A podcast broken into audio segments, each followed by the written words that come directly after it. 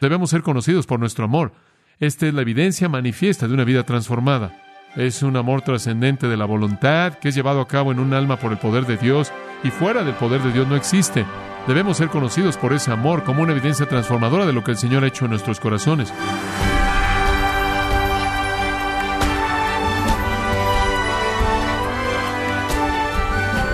Le saluda su anfitrión Miguel Contreras, dándole la bienvenida a esta edición de Gracia a vosotros con el pastor John MacArthur. Muchas personas identifican externamente con Cristo usando collares, cruces u otros adornos o ropa con temática cristiana. Pero ¿cuáles son las cualidades internas de quien está comprometido con Cristo? Hoy, John MacArthur nos muestra las actitudes internas del corazón del cristiano, de aquellos que han sido transformados por la gracia redentora de Dios. En la serie, La valentía del compromiso, aquí en gracia a vosotros. Puede abrir su Biblia en Juan 13. Hemos llegado a una sección excepcional en todo el Nuevo Testamento. Los Evangelios, Mateo, Marcos, Lucas y Juan, nos dan una historia de la vida de nuestro Señor desde su nacimiento a su ascensión y coronación en el cielo. Cuentan la historia. La mayoría de los textos de Mateo, Marcos, Lucas y Juan son textos narrativos, y a lo largo de estos textos, claro, algunos sermones que él predicó, pero cuando llegamos a Juan 13 al 17, llegamos a un texto que es excepcional, porque esa sección entera del Evangelio de Juan se lleva a cabo en una noche, una noche. Es la noche del jueves de la semana de la pasión, es la noche en la que nuestro Señor se reunió con sus discípulos y celebró la Pascua, y después la transformó en la cena del Señor. Es la noche en la que Judas lo traicionó y en la que él se fue al huerto y oró y fue arrestado y fue colocado en algunos juicios de burla. Es la noche antes de que él es crucificado. Lo excepcional de esta sección, Juan 13 al 17, es que da su legado a los suyos, no solo a sus discípulos verdaderos, los creyentes verdaderos que lo rodearon esa noche en el aposento alto, sino todos aquellos que vendrían detrás de ellos, a todos nosotros, a todo creyente de toda época. Sabemos eso porque todo lo que les prometió en los capítulos 13 al 16, Él ora por ello después en el capítulo 17, pero extiende la oración a todos los que creerían en Él a lo largo de la historia. Entonces, lo que Él les dio esa tarde noche nos lo dio a nosotros y a todo creyente antes y después de nosotros. Es el legado de Jesús es su testamento y voluntad final para los suyos. Y todo es activado por el éxodo de Judas. Usted recordará, retomémoslo en el versículo 27. Después de que el Señor había identificado a Judas como el traidor, Satanás entró en él. Satanás entró en Judas porque ahora era el momento de activar la traición, la cual daría lugar a la crucifixión exactamente en el momento de la Pascua, cuando los corderos de la Pascua eran matados, y fue entonces cuando nuestro Señor, la verdadera Pascua, entregaría su vida. Satanás entonces entró en Judas, por lo tanto, versículo 27, Jesús le dijo, lo que hagas, hazlo pronto. Él despidió al traidor, quien ya había preparado la traición y había negociado entregar al Señor por treinta piezas de plata. Lo único que estaba buscando era un lugar y un momento en el que estuviera lejos de las multitudes para poder señalar a Jesús para que las autoridades pudieran arrestarlo. Él tenía que ir, cumplir con el acto final de la traición, y eso es lo que de hecho trae las fuerzas que querían que Jesús fuera arrestado al lugar en donde él estaba. Cuando nuestro Señor dice, lo que hagas, hazlo pronto, Él echa a andar todos los acontecimientos que llevaron a su crucifixión al día siguiente. El versículo 30 dice que después de que Judas había recibido el bocado, esto es el pequeño pedazo de pan que él había mojado ahí, como era llamado, él salió inmediatamente y era de noche. Una vez que Judas se fue, únicamente los discípulos verdaderos quedaron. Y es entonces en el versículo 31 que nuestro Señor comienza sus palabras a los suyos, exclusivamente a los suyos. Y quiero leer los versículos 31 al 38 porque eso es lo que vamos a comenzar a estudiar. Aquí está la primera instrucción. Judas, habiendo sido despedido a los suyos, como dije, es para ellos y a todos los que vienen después de ellos y creen. Entonces, cuando hubo salido, esto es Judas, dijo Jesús, ahora es glorificado el Hijo del Hombre y Dios es glorificado en él. Si Dios es glorificado en él, Dios también le glorificará en sí mismo, y enseguida le glorificará. hijitos, aún estaré con vosotros un poco, me buscaréis, pero como dije a los judíos, así os digo ahora a vosotros, a donde yo voy, vosotros no podéis ir. Un mandamiento nuevo os doy, que os améis unos a otros, como yo os he amado, que también os améis unos a otros. En esto conocerán todos que sois mis discípulos, si tuviereis amor los unos con los otros. Le dijo Simón Pedro, Señor, ¿a dónde vas? Jesús le respondió, A donde yo voy, no me puedes seguir ahora, mas me seguirás después. Le dijo Pedro, Señor, ¿por qué no te puedo seguir ahora? Mi vida pondré por ti. Jesús le respondió, ¿Tu vida pondrás por mí? De cierto, de cierto te digo, no cantaré el gallo sin que me hayas negado tres veces. Hay muchos símbolos populares conocidos que a los cristianos les gusta usar para mostrar su lealtad a Cristo. De la cruz que es tan popular, la cual es parte de la joyería cristiana, lo ha sido durante siglos, a las playeras más modernas, que pueden incluir todo tipo de afirmaciones de nuestra fe cristiana y declaraciones acerca de Cristo, hasta esas calcomanías tan conocidas. Y todos entendemos que todo eso está bien y que está bien que nosotros demos un testimonio abierto y valiente de nuestra fe en el Señor Jesucristo. Los logos cristianos pueden pegarse a muchos tipos de objetos para identificar nuestra fe y de hecho pueden ser útiles al llevarnos quizás a dar un testimonio cristiano, pero al mismo tiempo entendemos que todo auto con una calcomanía no necesariamente está ocupado por cristianos. Entendemos que todo cuello que lleva colgado una cruz no necesariamente es un cuello redimido. Entendemos eso. Y también entendemos que hay muchas personas que usan playeras que dicen muchas cosas, pero quizás no son la representación más genuina y pura de lo que la gente que la usa realmente es. Entendemos que usted tiene que ir debajo de la superficie de cualquiera de ese tipo de cosas, aunque están bien. Si usted quiere saber si alguien realmente es un cristiano, un creyente verdadero, entonces tiene que ir al interior y tiene que comenzar a hablar acerca de algo diferente de símbolos externos, materiales. Lo que caracteriza a un creyente verdadero es algo que sucede en el corazón, porque un creyente verdadero ha nacido de nuevo, ha sido regenerado, transformado atravesado por una metamorfosis completa. Y si hacemos la pregunta, ¿qué caracteriza esa transformación? Entonces estamos llegando a la realidad de quién es un creyente verdadero. Somos conocidos por nuestra virtud, por nuestro afecto, por las cosas que nos son importantes, que nos son preciadas. En una palabra, somos conocidos por lo que amamos. De hecho, quizás la explicación más simple de un cristiano viene en el fruto del Espíritu en Gálatas 5. Mas el fruto del Espíritu, esto es la evidencia de la presencia del Espíritu, la cual es la evidencia de una transformación y regeneración y conversión. El fruto del Espíritu es amor.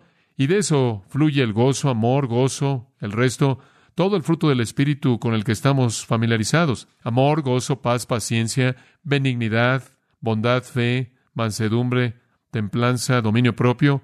Todas esas son actitudes, actitudes dominantes que fluyen del amor. Pero por lo que debemos ser conocidos en particular, conforme vemos este texto y estas palabras de nuestro Señor, es nuestro amor. Es nuestro amor lo que motiva el resto de esas cosas. Jesús le había mandado a Judas que saliera y activara la traición, y lo hizo. El hipócrita salió en la noche del pecado, el suicidio y el infierno, y Jesús se queda para dirigirse a los discípulos verdaderos. Y lo primero que él hace es tener una conversación con ellos, una interacción con ellos que llega al fondo de la realidad de su salvación. Esta es su despedida. Pero para aquellos que son de Él de manera genuina, Él les hace promesas personales, privadas a todos ellos esa noche y a todos aquellos de nosotros que hemos venido después de ellos. Promesas para todo lo que jamás podríamos necesitar, todo lo que jamás podríamos desear. Él literalmente hace bajar toda bendición espiritual en los lugares celestiales, como Pablo las llama en Efesios 1, y las entrega a los suyos. Ahora, todo esto fluye de una afirmación en el capítulo 13, versículo 1, en donde comenzamos esto, en donde dice al final del versículo 1 que Él amó a los suyos que estaban en el mundo y Él los amó eistelos, al límite, a la plenitud de la capacidad divina. Ambos, en términos de la calidad de su amor y de lo interminable de su amor, Él los amó hasta el fin de los fines, hasta la eternidad. Entonces es un amor que no conoce un límite cualitativo y no conoce un límite cuantitativo. Él amó a los suyos que estaban en el mundo tanto como fue posible para el Dios eterno amar. Y al grado que Él es eterno y nosotros somos eternos, su amor es eterno. Es la afirmación más magnánima y limitada acerca de su amor en las Escrituras. Ahora, todas las promesas y compromisos que nuestro Señor nos da aquí a nosotros son esencialmente las glorias que fluyen del cielo a nosotros a partir de su amor. Lo que caracteriza a nuestro Señor con sus discípulos en esa noche final es el amor de Él. Todos sabemos a partir de la experiencia de lo que hemos leído que las últimas palabras de la gente que está por morir normalmente son un buen indicador de lo que hay en sus corazones.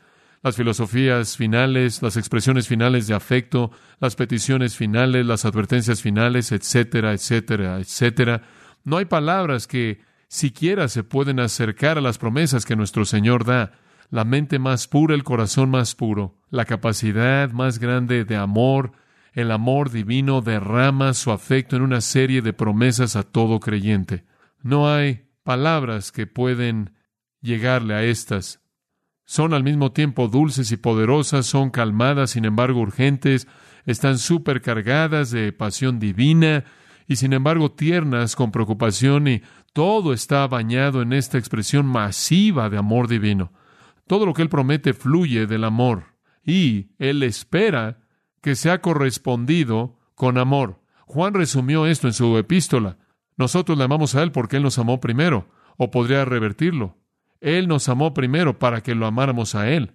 Ahora todos sabemos, versículo 36, por esto, por nuestro amor. Todos los hombres sabrán que son mis discípulos porque se aman unos a otros. Debemos ser conocidos por nuestro amor, debemos ser caracterizados por nuestro amor. Y creo que eso es verdad de los cristianos genuinos. A lo largo de la historia, han habido algunas personas que profesan ser cristianos, algunas instituciones y organizaciones que profesan ser cristianas, que no tienen amor y en algunos casos inclusive son brutales. Pero los creyentes verdaderos deben ser conocidos por su amor. Podemos ser conocidos por nuestra doctrina, podemos ser conocidos por nuestra teología, eso es lo que creemos, pero lo que creemos debe transformar nuestras vidas para que la prueba final de lo que somos es cómo vivimos. El mundo no está tan convencido de nuestra religión, de nuestra fe, de nuestro evangelio por su contenido, como lo son por su poder. Inclusive creo que los cristianos verdaderos manifiestan este amor. Estaba en una entrevista y presenté el punto, hicieron la pregunta acerca de por qué los cristianos están siendo tratados como están siendo tratados por todo el mundo, por qué los cristianos constantemente son perseguidos, por qué el cristianismo constantemente está siendo menospreciado, rechazado, por qué hay un ataque tan abierto en contra del cristianismo. Y dije, bueno, usted puede hacer una comparación simple. La gente no quiere decir nada en contra del Islam porque tienen miedo. La gente va a decir lo que quiera en contra del cristianismo porque no tienen miedo. Lo que reciben a cambio de lo que dicen de nuestra parte es amor. Lo que reciben de nuestra parte es perdón. Amamos porque fuimos amados primero.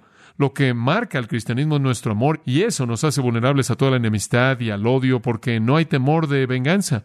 Es algo bueno en un sentido, cuando el mundo no teme que los cristianos tomen represalias, sino que cuando amamos no solo los unos a los otros, pero inclusive a nuestros enemigos, como Mateo 5 lo dice. Entonces todos entendemos, debemos ser conocidos por nuestro amor. Esta es la evidencia manifiesta de una vida transformada. Ahora lo entiendo. La gente incrédula tiene ciertos niveles de afecto en el matrimonio y en las familias, y ciertos niveles de amor romántico y amor filial y todo ese tipo de cosas pero hay un tipo de amor que le pertenece únicamente a aquellos con vidas transformadas. La Biblia inclusive usa una palabra única para eso, agape, agapao en la forma verbal. Es un amor trascendente de la voluntad que es llevado a cabo en un alma por el poder de Dios y fuera del poder de Dios no existe.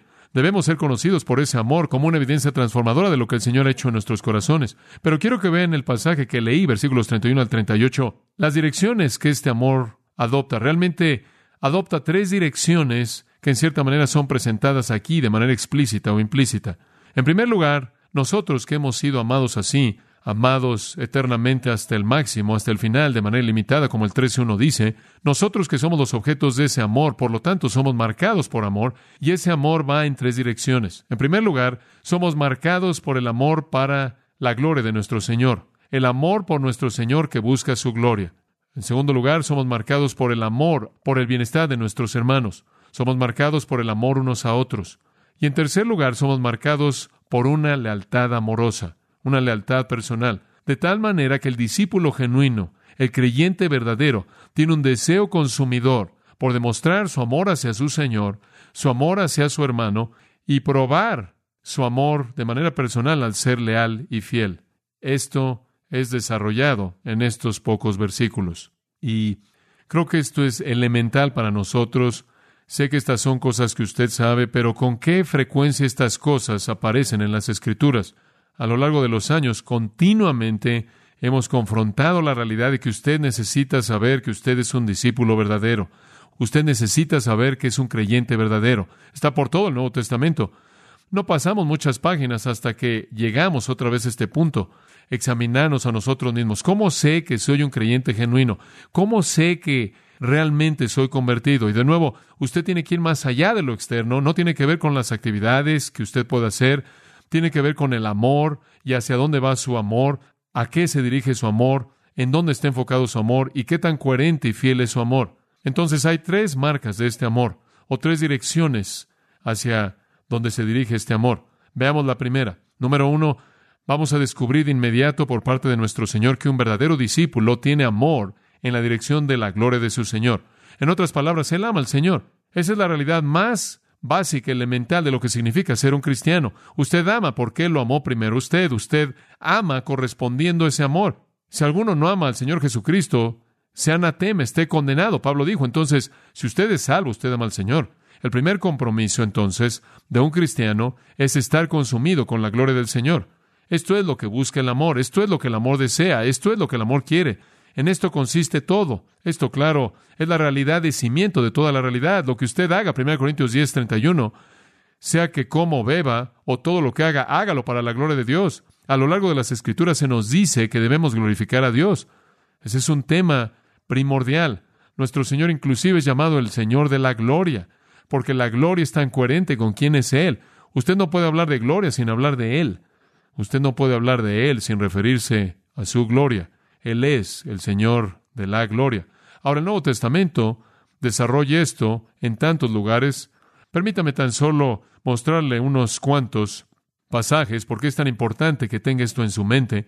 Pablo, escribiéndole a los tesalonicenses, en 2 de Tesalonicenses 1.11, esta es su oración por ellos.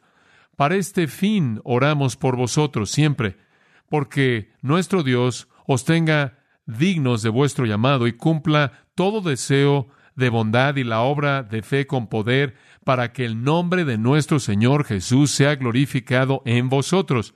¿Cuál es la preocupación primordial del creyente? Que el Señor sea exaltado, levantado, glorificado, honrado, adorado. Esta es la razón por la que fuimos salvados. Esto es lo que la gracia de nuestro Señor y el Señor Jesucristo determinó producir. En 1 de Pedro capítulo 4, versículo 11, Pedro escribe, el que habla en términos de ministerio debe hacerlo como el que habla las palabras de Dios, el que sirve debe hacerlo por la fortaleza que Dios provee para que en todas las cosas Dios sea glorificado mediante Jesucristo, a quien pertenece la gloria y el dominio por los siglos de los siglos. Amén. Pedro no ha acabado su epístola, pero él simplemente entra en una doxología cuando piensa en glorificar a su Señor. En Efesios capítulo 3, y sé que usted conoce esto, el capítulo cierra, y aquel que es poderoso para hacer todas las cosas mucho más abundantemente de lo que podemos pedir o pensar, según el poder que actúa en nosotros, alza la gloria en la iglesia y en Cristo Jesús por todos los siglos. Amén. Y Judas termina su pequeña epístola con estas palabras, aquel que es poderoso para guardaros sin caída y presentaros delante de su gloria sin mancha con gran alegría, al único Dios nuestro Salvador, por Jesucristo nuestro Señor, sea la gloria, majestad, dominio y autoridad por todos los siglos. Amén. Estas doxologías, estas explosiones por parte de los escritores del Nuevo Testamento están demostrando lo que hay en su corazón están concentrados en la gloria del Señor, están consumidos con la gloria del Señor. Este es el afecto que motiva sus corazones transformados. Pablo dice en 1 Timoteo 1, al Rey de los siglos, eterno, inmortal, invisible, al único y sabio Dios, sea honra y gloria por los siglos de los siglos. Amén. Conforme están escribiendo sus epístolas y pensando en su salvación, lo que parece en puntos no planeados irrumpen en estas doxologías. Es una especie de estilo de vida doxológico. Pero también es más que tan solo de labios. es más que la alabanza de sus labios o la alabanza de su pluma. Es como su corazón clama porque el Señor se ha glorificado. Es bastante simple. Si usted hace la pregunta, ¿cómo es que usted puede saber cuando alguien es un creyente? Y la primera respuesta es, porque ese creyente está consumido con amar la gloria de su Señor. Su amor se dirige en la dirección del Redentor, el Salvador, el Señor, y todo aquello que le traiga gloria. Bueno, esto es nuevo para los discípulos, tengo que confesar. Sí, todos han afirmado, tú eres el Cristo, el Hijo del Dios viviente. Sí, tú eres el justo y el santo, y creemos Juan capítulo 6, todos habían afirmado eso. Pero honestamente sus vidas no estaban enfocadas directamente en la gloria de su Señor. Tres de ellos habían estado en el monte de la transfiguración y habían visto su gloria, literalmente emanando a través de su carne humana, pero aún así estaban preocupados consigo mismos. Habían estado teniendo ese argumento largo todavía acerca de quién de ellos sería el mayor en el reino, quién se va a sentar a la diestra, quién se va a sentar del lado izquierdo, y ese argumento se había llevado a cabo durante meses, si no es que años, y todavía se llevaba a cabo inclusive en este momento mismo, durante la semana de la pasión, conforme el Señor estaba de pie atrás de la sombra de su propia cruz, entonces Cristo abre su explicación ahora que Judas se fue, esencialmente al enfocarse en su propia gloria, su propia gloria, como si los llamara a alejarse de la preocupación consigo mismos. Y entonces el versículo 31, entonces, cuando hubo salido Judas, dijo Jesús, ahora es glorificado el Hijo del Hombre y Dios es glorificado en él. Si Dios es glorificado en él, Dios también le glorificará en sí mismo y enseguida le glorificará. Lenguaje magnífico, lenguaje increíble. Sale del Señor como algún tipo de clamor, de alivio que se escapa de su corazón ahora que Judas ya se fue. Ahora que Judas se fue, todo está en operación, todo está marchando. La traición va a ser consumada, el arresto va a ocurrir y la ejecución al día siguiente. Y después él puede volverse a los once y derramar su corazón a los creyentes verdaderos. Y lo primero que él quiere que sepan es que todo esto está centrado en su gloria. ¿Por qué es eso tan importante? Porque están consumidos con la suya. Estaban teniendo tanta dificultad con enfrentar esto. Cada vez que nuestro Señor dijo, voy a morir, voy a morir, ya me voy, ellos decían, no, no, Señor, no puede ser. De hecho, usted recordará que Jesús le dijo una vez a Pedro, quítate de delante de mí, Satanás. Tú estás buscando las cosas de Satanás, no las de Dios. Y los discípulos no querían que nuestro Señor se fuera. De hecho, más adelante, ahí al final del pasaje, Pedro dice, Señor, bueno, ¿por qué no te puedo seguir en este momento? Voy a poner mi vida por ti, no quiero estar sin ti, no quiero que te vayas. Y más adelante en el capítulo 14, Tomás dice, ¿a dónde vas? ¿A dónde vas? No sabemos a dónde vas. ¿Cómo sabemos cómo llegar ahí? La noción entera de que Jesús se fuera era más de lo que podían enfrentar. E inclusive después de la cruz y después de la resurrección, todavía estaban sorprendidos por esto, de tal manera que en Hechos capítulo 1, dos ángeles aparecen y Jesús comienza a ascender. Y el ángel dijo, varones Galileos, ¿por qué están mirando al cielo? Literalmente el verbo ahí es mirar fijamente conforme veían a Jesús irse. ¿Por qué están haciendo eso? Este mismo Jesús que ha sido tomado de vosotros al cielo, vendrá de la misma manera, así como lo han ido irse al cielo. No pueden aferrarse a Él. Ellos acababan de decir, ¿Traerás el reino ahora? ¿Vas a traer el reino ahora? Y en lugar de esto, él se va. Estaban teniendo dificultades serias con esto. Dicho de una manera suave, ellos habían colocado todos sus huevos espirituales en esa canasta, la presencia de Cristo. Habían invertido todo ahí. Más adelante en esta sección, Él les va a decir, miren, es mejor para ustedes si yo me voy, es mejor para ustedes que me vaya, porque voy a enviar al Espíritu Santo, quien va a estar con ustedes adentro de ustedes todo el tiempo. Eso es mejor. Durante unos cuantos treinta y tres años, él se había humillado a sí mismo.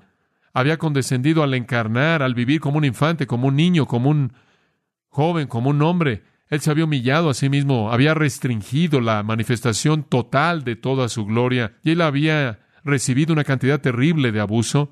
Ese breve periodo de tiempo en medio de la eternidad ahora se acaba y él lo sabe. Y entonces él dice, ahora, ahora finalmente estoy aquí, finalmente estoy aquí. Él afirma esa misma afirmación en su oración en el capítulo 17, versículo 4. Te he glorificado en la tierra, le dice al Padre, habiendo cumplido la obra que me diste que hiciera. Ahora, Padre, glorifícame junto contigo con la gloria que tuve antes de que el mundo fuese. Él sabe en esta última noche que Él está al borde de la gloria, Él está al borde de ser glorificado. Hay tres afirmaciones distintas que pertenecen a su gloria en los primeros dos versículos 31 y 32, y quiero que las vea. Número uno, ahora es glorificado el Hijo del Hombre. ¿Qué quieres decir con ahora? Ahora llegado, después de 33 años de espera, finalmente está aquí. Esta afirmación tiene que ver, escuche, con la cruz, tiene que ver con su muerte.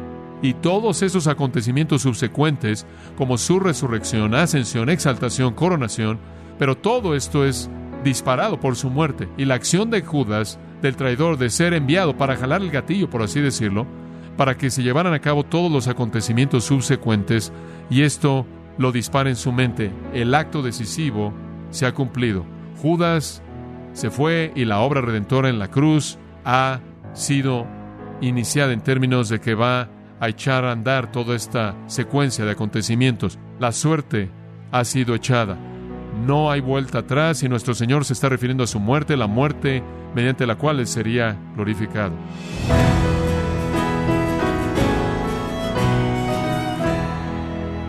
John nos está enseñando sobre los distintos caminos que toma el amor de aquel que es amado por Dios y ha sido salvado para amar a sus hermanos en la fe, porque el amor es una marca distintiva de un creyente verdadero. En la serie La valentía del compromiso, en gracia a vosotros. Estimado oyente, tenemos a su disposición el libro llamado a liderar, en donde John MacArthur nos instruye con 26 lecciones de liderazgo extraídas de la vida del apóstol Pablo. Yo nos enseña y nos recuerda que todo cristiano en liderazgo está llamado a ser un líder espiritual. Adquiéralo en la página de gracia.org